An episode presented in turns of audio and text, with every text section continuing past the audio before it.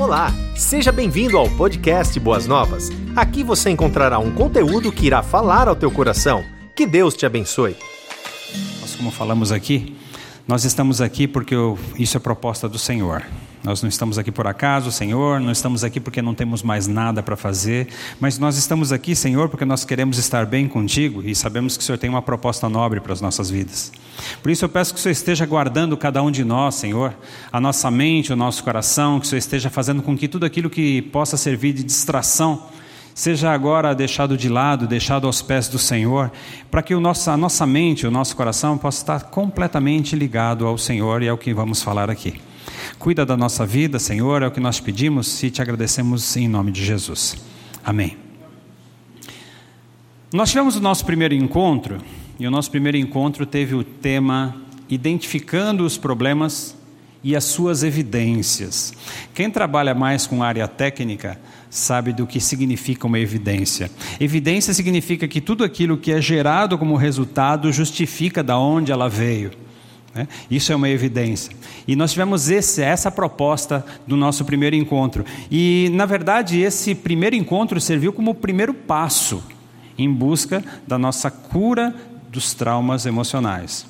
Então, assim, todos os nossos encontros serão passos que nós daremos em direção à cura.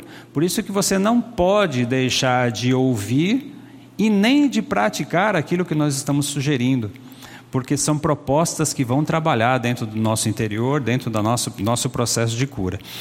E esse nosso primeiro encontro, nós tivemos, nós tivemos propostas interessantes. Né? Nós tratamos ali sobre questões de traumas que nos acometeram no passado, e eu sugeri que cada um de nós pudéssemos olhar para a história da nossa vida desde a nossa infância, passando lá para a nossa adolescência, juventude, fase adulta, chegando até os dias de hoje, olhando para que nós pudéssemos identificar qual foi o momento, o que aconteceu durante essa trajetória que possa trazer aí um peso excessivo para os nossos dias.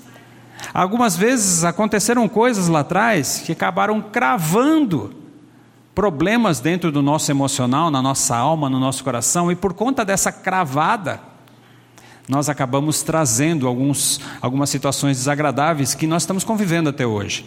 Então, a primeira proposta que nós tivemos no nosso encontro foi exatamente de observar durante a trajetória da nossa vida, para ver se nós temos algo que algo que precisamos identificar. Eu vou pedir para que a gente coloque ali a projeção. E já vou começar aqui colocando algumas coisinhas interessantes aqui. E quando nós olhamos para a história da nossa vida, nós percebemos que existem situações que foram boas, que nós aproveitamos até hoje, que nós lembramos com alegria de tudo aquilo que aconteceu. Agora, existem situações que não foram tão boas assim. Situações que toda vez que nós lembramos daquilo, aquilo causa um peso em nós. Situações que nós vivemos lá atrás, que quando nós passamos nos dias de hoje, aquilo traz uma dor, traz limitação.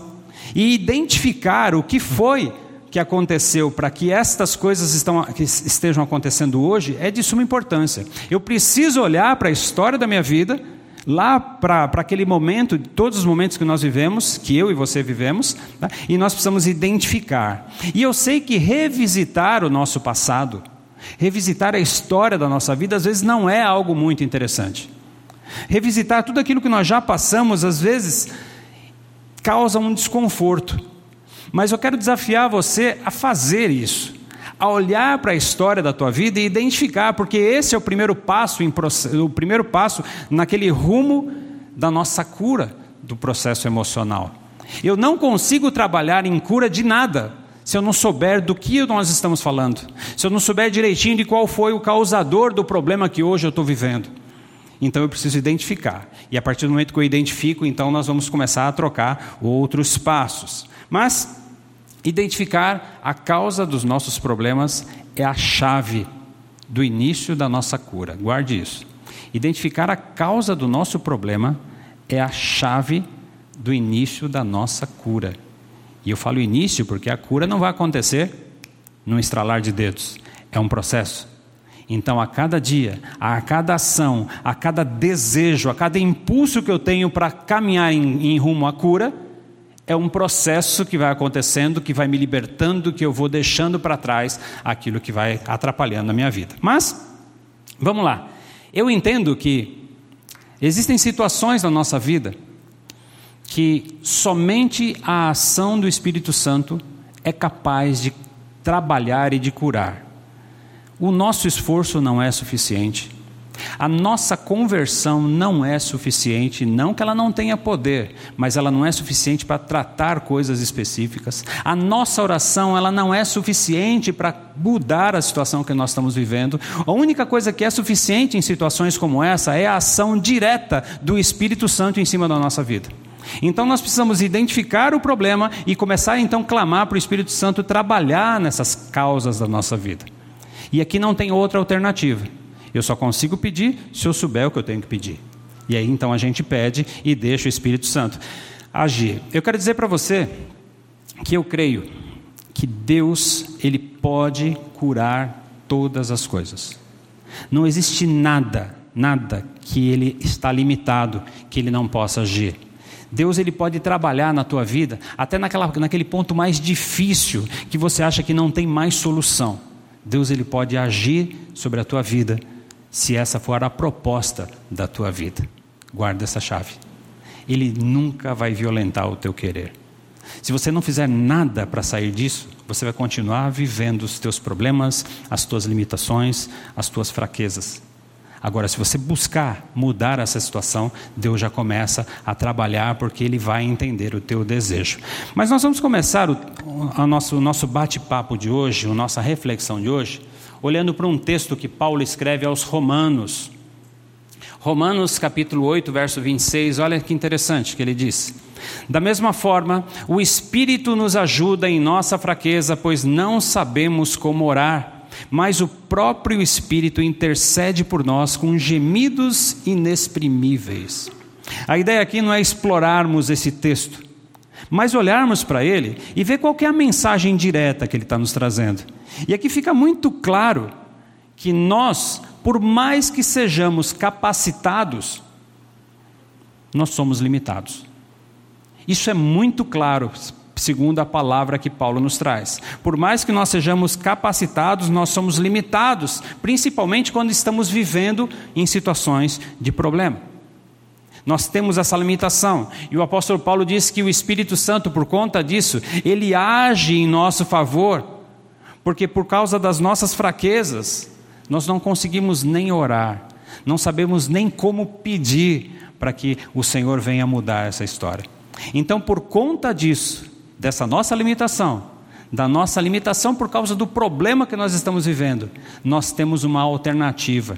O Espírito Santo, ele faz aquilo que eu poderia fazer e não consigo. Ele intercede por nós. E graças a Deus que nós temos isso. Graças a Deus que nós temos essa ajuda. E hoje nós vamos falar sobre algo que complementa tudo isso que eu já falei até agora, que se chama a restauração divina.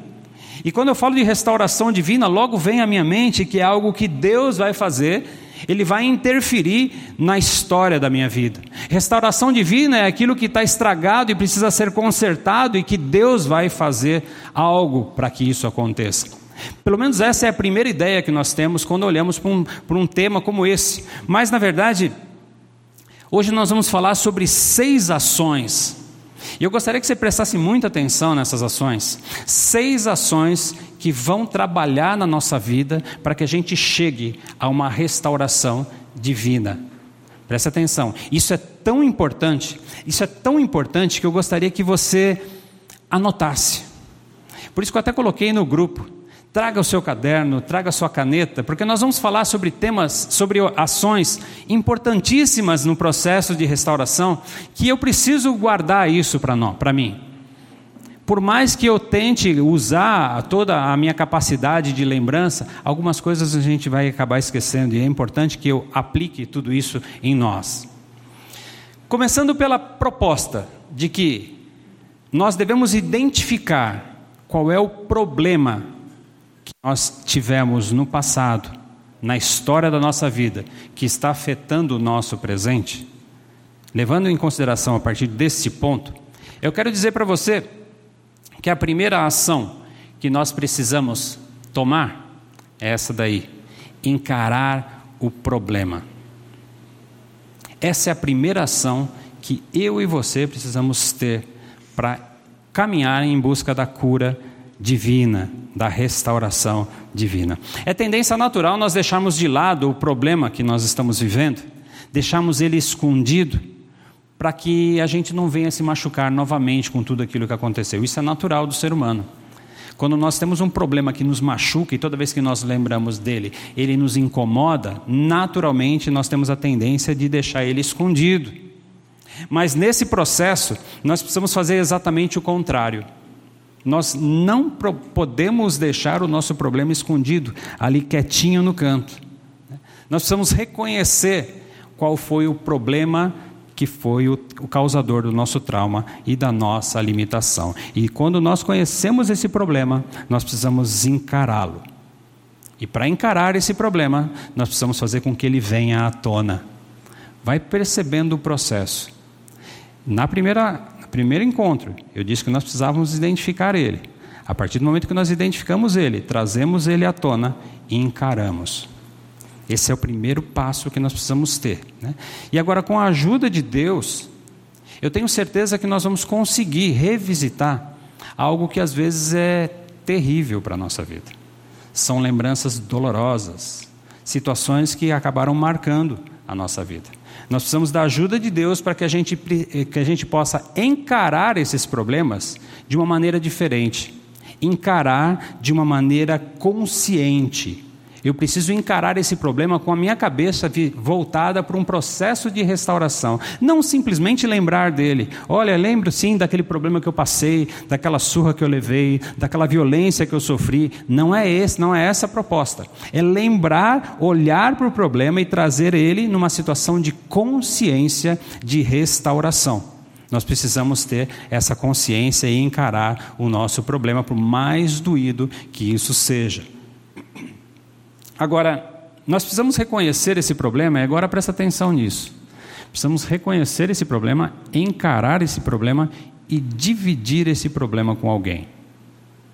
Nós precisamos dividir esse problema com alguém, porque nós não somos capazes de levar sozinho.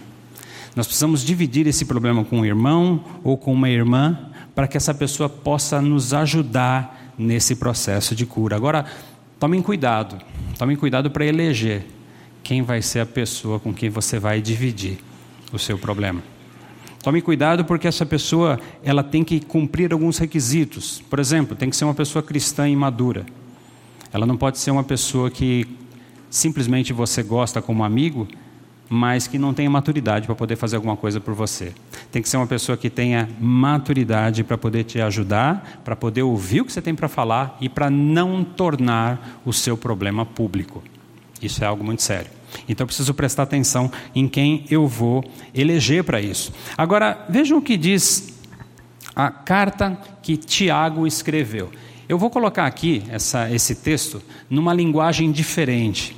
Eu vou colocar na linguagem BLT, que significa Bíblia, Bíblia livre para todos. Não é que ela mudou o contexto ela só coloca as palavras de uma maneira um pouquinho mais interessante para a proposta que nós estamos trabalhando aqui. Esse, esse texto diz assim: Admitam os erros que cometeram uns aos outros e também orem uns pelos outros para que vocês sejam curados. Vocês conseguem ler comigo esse texto? Vamos ler todo mundo junto? Vamos lá? Admitam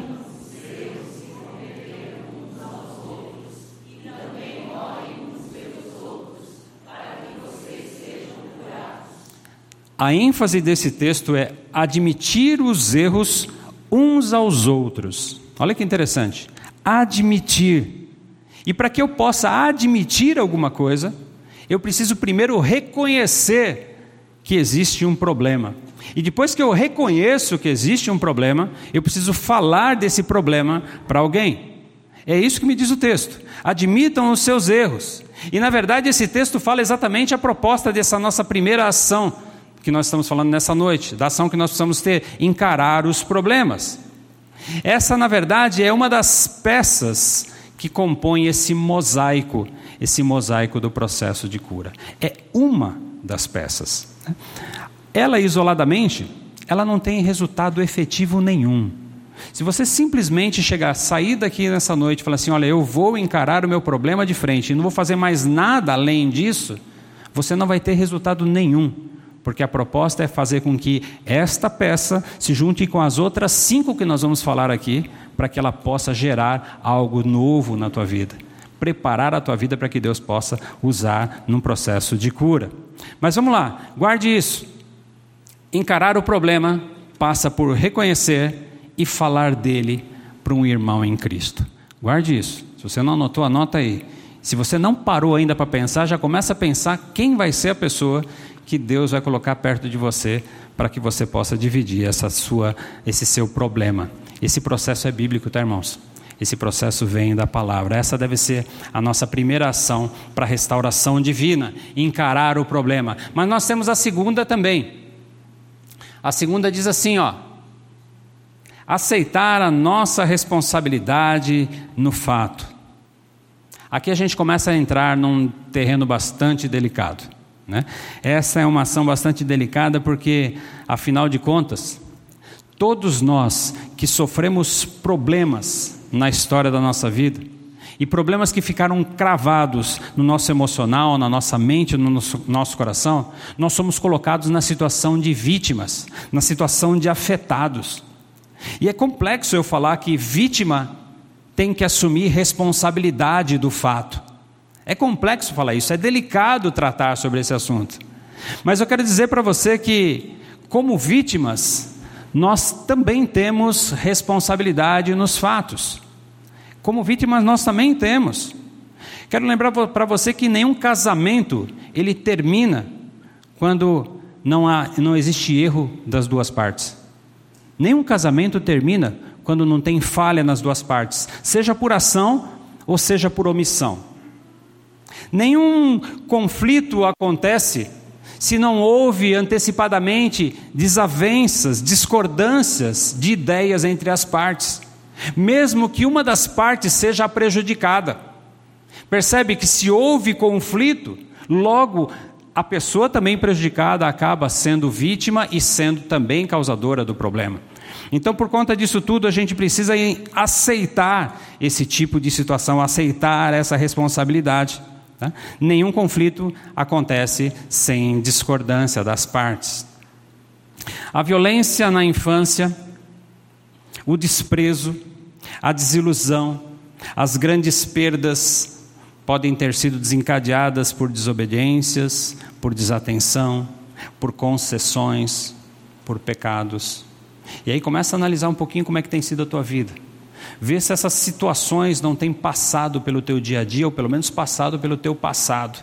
E eu vou repetir aqui: desobediência, desatenção, concessões e pecados. Geralmente essas quatro pontas elas desencadeiam em processos de dor, processos de perda, processos de problema. Deixar fora, não posso. Eu preciso entender que a, a situação de problema que eu vivo, eu participei direta ou indiretamente. Eu só quero deixar fora dessa situação, dessa condição de aceitar a responsabilidade, alguns pontos como estupro, violência sexual, perda de entes queridos. Porque afinal de contas, esses três pontos não tem como eu assumir responsabilidade disso. Não dá para falar que eu tive, eu tive participação se eu fui estuprado. Não, não dá. Né? Agora, tirando essas situações, essas exceções, eu quero dizer para você que de maneira implícita ou explícita nós temos responsabilidades. E se temos responsabilidades, é importante aceitar a nossa parte no problema, entendem? Não fique apenas se colocando no papel de vítima, no papel daquela pessoa que é a coitadinha que sofreu. Tudo bem, nós sofremos, nós realmente fomos, a, a, às vezes, pisados e a nossa vida foi marcada. E hoje nós trazemos traumas por causa disso. Mas a colocação aqui é que você não pode se deixar só sendo aquela, aquela pessoa vitimizada. Você também precisa reconhecer reconhecer e aceitar que você teve responsabilidade. Sabe por quê? Porque quando nós aceitamos que nós temos responsabilidades, nós abaixamos as armas para deixar a cura de Deus entrar. Irmãos, uma pessoa ferida, uma pessoa machucada, uma pessoa traumatizada, é uma pessoa arredia. Você não pode nem bem conversar, muito menos encostar, mesmo por amizade, porque ela está machucada. Ela vai querer se repelir por causa daquilo. E toda vez que a gente aceita que nós tivemos participação, responsabilidades, nós nos desarmamos e deixamos Deus trabalhar na nossa vida. Esse é o processo que deve acontecer na minha vida e na tua vida, por mais difícil que isso possa parecer, por mais difícil que isso possa acontecer. Precisamos aceitar a responsabilidade. Que mais? Olha só, foi como um trovão. Foi como um trovão. Mas vai voltar ali, ó. E aqui eu vou voltar. Ali, terceiro ponto. O nosso terceiro ponto é querer realmente ser curado. Esse ponto pode até parecer ser meio estranho, né? ser meio estranho, pois afinal, quem que está passando por um problema que não quer ser curado? Fala para mim. Tem alguém aqui que está vivendo um problema, que está sofrendo e não quer ser curado? Levanta a mão aqui que eu quero conhecer você. Porque eu não conheci ninguém até hoje. Todo mundo que vive uma situação difícil, uma situação de problema, quer sair dessa situação. Só que a gente tem uma ação aqui que está falando para a gente que nós precisamos querer realmente ser curado. E o ponto aqui, que, desse querer ser curado, é que querer ser curado tem que ser algo evidente. Ele precisa estar evidenciado na minha vida e na tua vida. Querer ser curado, ele não pode estar na tua lista de prioridades lá no fim dela. Querer ser curado não pode estar na tua lista de desejos que você desistiu de buscar por conta do problema. Querer ser curado tem que ser algo que está latente em você, você tem que estar tá buscando isso todos os dias. Então, querer ser curado, nesse terceiro passo, ele tem que fazer parte da minha vida e da tua vida. Algumas vezes, nós convivemos com um problema há tanto tempo, há tanto tempo que as coisas já aconteceram e nós estamos sofrendo isso, que nós acabamos perdendo um pouco a vontade de sonhar, a vontade de querer viver de novo, a vontade de querer vencer todas essas barreiras. E isso é um perigo.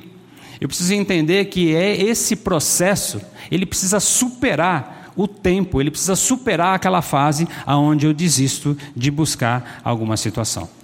Eu preciso esquecer um pouco daquele tempo de infelicidade, de tristeza e de limitação que às vezes eu e você estamos vivendo hoje. Querer buscar a nossa recuperação, querer ser realmente curado.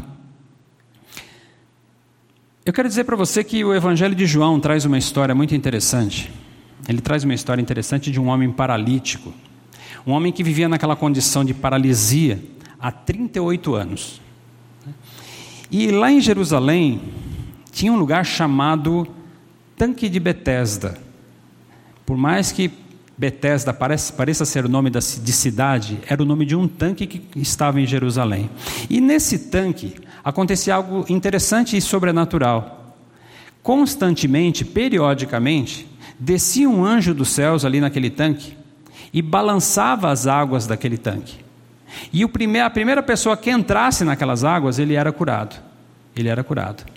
E por conta disso, ali aos arredores daquele tanque juntavam várias pessoas, muitas pessoas. Pessoas nas, na condição de doentes, na condição de inválidos, na condição de cegos, na condição de paralíticos, na condição de doenças diversas porque queriam, tinham o desejo de que no balançar das águas eles fossem o primeiro a entrar e fosse curado. E ali então se encontrava esse homem paralítico de 38 anos, deitado perto do tanque. Agora veja que interessante o que o texto diz.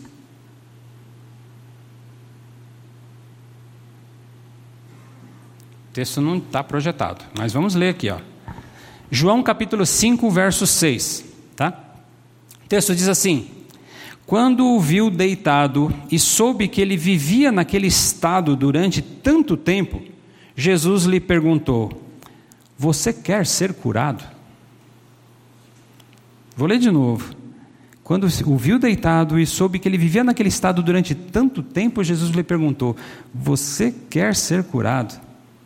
Irmãos, se fosse aquela pessoa de tolerância zero, né, a resposta talvez seria mal educada. Né? Mas o fato é que aquele homem paralítico estava naquela condição há tanto tempo que Jesus precisava saber se era realmente a cura que ele queria. Ele estava ali há tanto tempo que pode ser que ele tenha desistido de curar, já, já tenha pensado que a, que a cura para ele era algo que era impossível. E talvez o desejo dele fosse outra coisa. E então Jesus pergunta para ele: Você quer ser curado? Isso aqui tem que trazer um ponto para a minha vida e para a tua, porque às vezes nós passamos tanto tempo convivendo com coisas ruins que a gente perde o interesse de mudar de situação pessoas tristes, pessoas apagadas, pessoas que se afastaram do convívio de outras pessoas por conta de um problema sério que foi, foi enfrentado lá no passado. E esse tipo de pessoa acaba perdendo interesse porque acha que nunca mais vai mudar essa situação. E se você está aqui nessa noite com essa condição, eu quero dizer para você que você precisa mudar esse fato da tua vida. Você precisa querer mudar essa situação, por mais difícil, por mais impossível que você pensa que ela possa, eh, que ela possa acontecer. Tem um, um fato interessante. É, certa vez uma pessoa amiga minha, que é um profissional da área de construção civil, estava passando no centro da cidade de São Paulo. E passando ali no centro da cidade de São Paulo, ele ele viu um rapaz jovem ali nas ruas, deitado no chão, pedindo esmolas, na situação de pedinte. E esse conhecido então chega perto desse rapaz e oferece para esse rapaz emprego. Ele fala assim: Olha, eu vou te oferecer um trabalho para você poder sair dessa situação de pedinte, dessa situação de rua. Essa é uma oportunidade que talvez outra pessoa não te daria, mas eu quero te dar essa oportunidade de sair dessa situação. Imediatamente aquele rapaz responde assim que, olha, eu não quero. Eu não quero porque estando aqui na rua, sempre tem alguém que me dá alguma coisa. Além de ser muito mais cômodo, sem ter que ficar me esforçando, eu consigo sobreviver. Na verdade, aquele rapaz não queria mudar de vida. Talvez ele já sofreu tanto, Talvez ele já foi abandonado tantas vezes, passou por tantas privações, que ele desistiu. Desistiu de mudar. Na verdade, essa é uma realidade dos nossos tempos. Quando a gente sofre por muito tempo, a gente abre mão daquilo que poderia mudar essa história. A gente abre mão daquilo lá. E eu quero dizer para você que nós podemos até nos acostumar a estar vivendo com o nosso problema. Aquele problema pode até não estar machucando tanto, te limita, mas pode não estar te machucando tanto. Mas você precisa mudar essa história. Você não pode permanecer sem buscar ajuda. Você tem que sair dessa condição. Você tem que querer realmente ser curado. E aqui eu quero fazer uma pergunta para você que está aqui essa noite.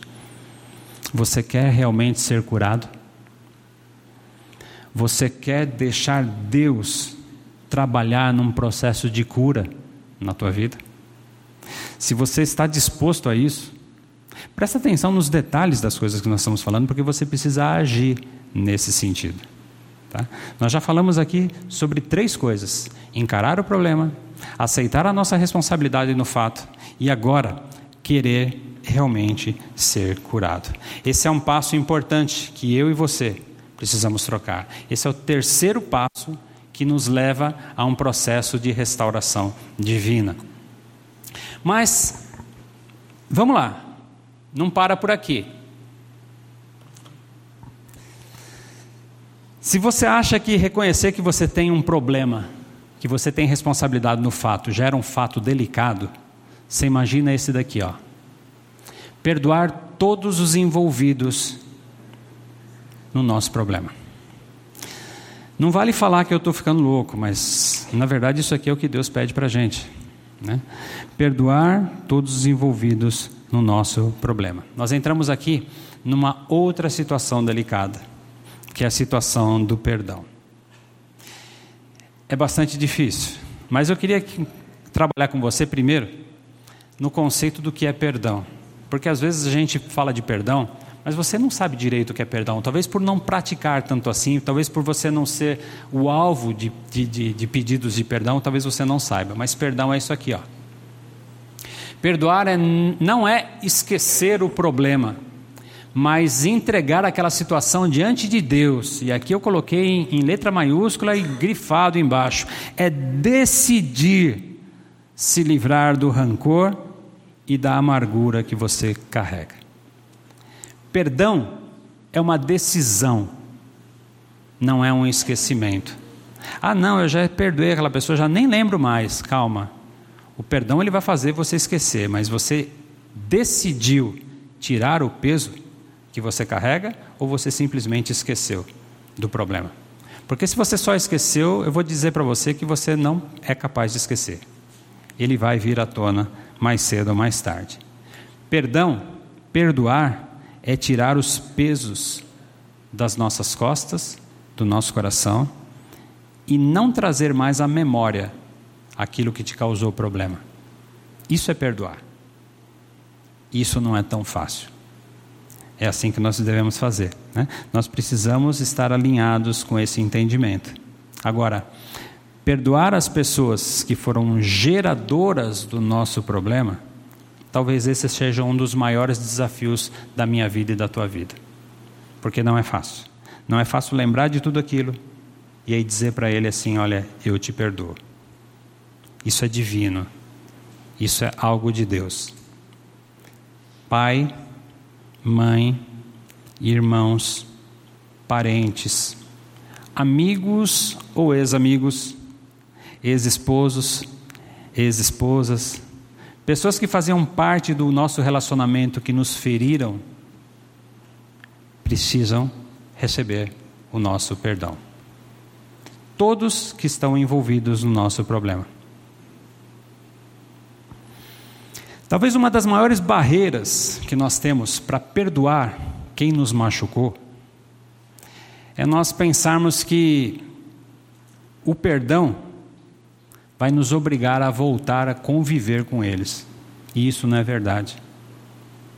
O perdão não te obriga a voltar a se relacionar com a pessoa ou voltar a conviver com essa pessoa. Eu quero dizer para você que perdoar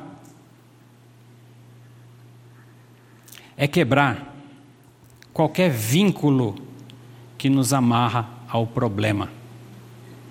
Guarda isso. Toda vez que você perdoa aquela pessoa que te causou um problema, você quebra um vínculo que te amarra ao problema. Querido, você não consegue soltar daquilo se aquilo estiver amarrado em você. Você precisa soltar aquelas amarras para que você possa se livrar do problema que hoje está tá te assolando, aquilo que está te incomodando. Nós precisamos soltar isso daí. Agora, não fica preocupado com liberar o perdão. Como eu disse, liberar perdão é divino, é algo de Deus na tua vida. Então você deve orar, você deve chegar perto de Deus, ficar ali pertinho dele, se for preciso chorar com Deus, chore. Peça ajuda para que Deus te ajude ali a, a, a tirar esse peso que hoje está ali depositado nas tuas costas perdoando as pessoas que estão envolvidas no seu problema. Pensa que parou por aí? E mais. Esse perdão, ele precisa primeiro acontecer dentro do teu coração. Ora, libera esse perdão dentro do teu coração. Quebra essa amarra. Mas se Deus tocar na tua vida que você precisa pedir perdão pessoalmente, vá até essa pessoa e peça perdão. Peça perdão. Lembra, lembre, você não precisa voltar a se relacionar. Você só precisa tirar o peso que hoje está nas tuas costas e dentro do teu coração. Isso é sério. Né? Guarda essas palavras aqui, ó. Perdoar nos aproxima de Deus e nos afasta do problema. Toda vez que você perdoa, você chega perto de Deus e você fica longe do problema. Mas tem mais. Quinta ação. perdoar a si mesmo. Essa ação de perdoar a si mesmo, junto com a segunda ação de aceitar a nossa responsabilidade no fato, são duas faces da mesma moeda. Fazem parte da mesma proposta. Então, toda vez que você vai ali e aceita a sua responsabilidade, logo você tem parte no assunto. Se você tem parte no assunto, precisa haver perdão para você mesmo. Você precisa aceitar, você precisa se dar esse direito de se perdoar. Muitas vezes nós mesmos fomos causadores do nosso problema, o problema que nós estamos vivendo. E mesmo assim, né, nós precisamos entender que o perdão, ele tem que tomar o lugar de uma autopunição, daquela condição que fala assim: olha, eu mereço viver tudo isso que eu estou vivendo porque eu fiz aquilo. Eu mereço passar por todas essas privações, por essa tristeza, porque quando eu deveria ter feito aquilo, eu não fiz. Então a gente começa a se culpar por causa daquilo. E aquilo então começa a colocar um peso excessivo. E aí você vai começar a falar com, com frases como, por exemplo, eu não tenho direito de ser feliz. Olha, para mim acabou. Porque você não está conseguindo perdoar a você mesmo. Isso também não é fácil. Você precisa perdoar você mesmo, porque isso faz parte de um processo de cura. Lembra? Ficar colocando um peso excessivo sobre você, exercer autopunição, autoflagelo, não resolve o seu problema. Muito pelo contrário, te afunda, coloca você mais para baixo. Né? Quando nós não aceitamos perdoar nós mesmos, nós estamos agradando o diabo. Porque quando nós não nos perdoamos, nós não aceitamos o perdão de Deus, porque é a mesma coisa. Porque Deus fala que eu preciso perdoar o meu próximo assim como ele me perdoou, significa que eu preciso perdoar a mim mesmo também, para que as coisas aconteçam na minha vida. E eu volto a falar: perdoar nos aproxima de Deus e nos afasta dos problemas. E por fim, sexto passo, sexta ação que nós precisamos ter pedir a intervenção do Espírito Santo. Você tem que concordar comigo que se a situação fosse fácil, você não estaria vivendo ela. Se a situação fosse dada através de alguma atitude humana, seja ela por ação médica, por ação psicológica, nós não estaríamos vivendo o problema que nós estamos vivendo hoje porque bastaria eu caminhar nesse sentido. Né? Eu preciso permitir a intervenção do Espírito Santo, porque existem traumas emocionais que somente a ação direta do Espírito Santo pode levar eu e você à cura. Eu não consigo levar sozinho, eu não consigo ter ação externa se não for a ação do Espírito Santo. E por conta disso, eu preciso envolver ele nesse assunto. Agora, como é que a gente faz isso? Como é que eu peço a intervenção do Espírito Santo?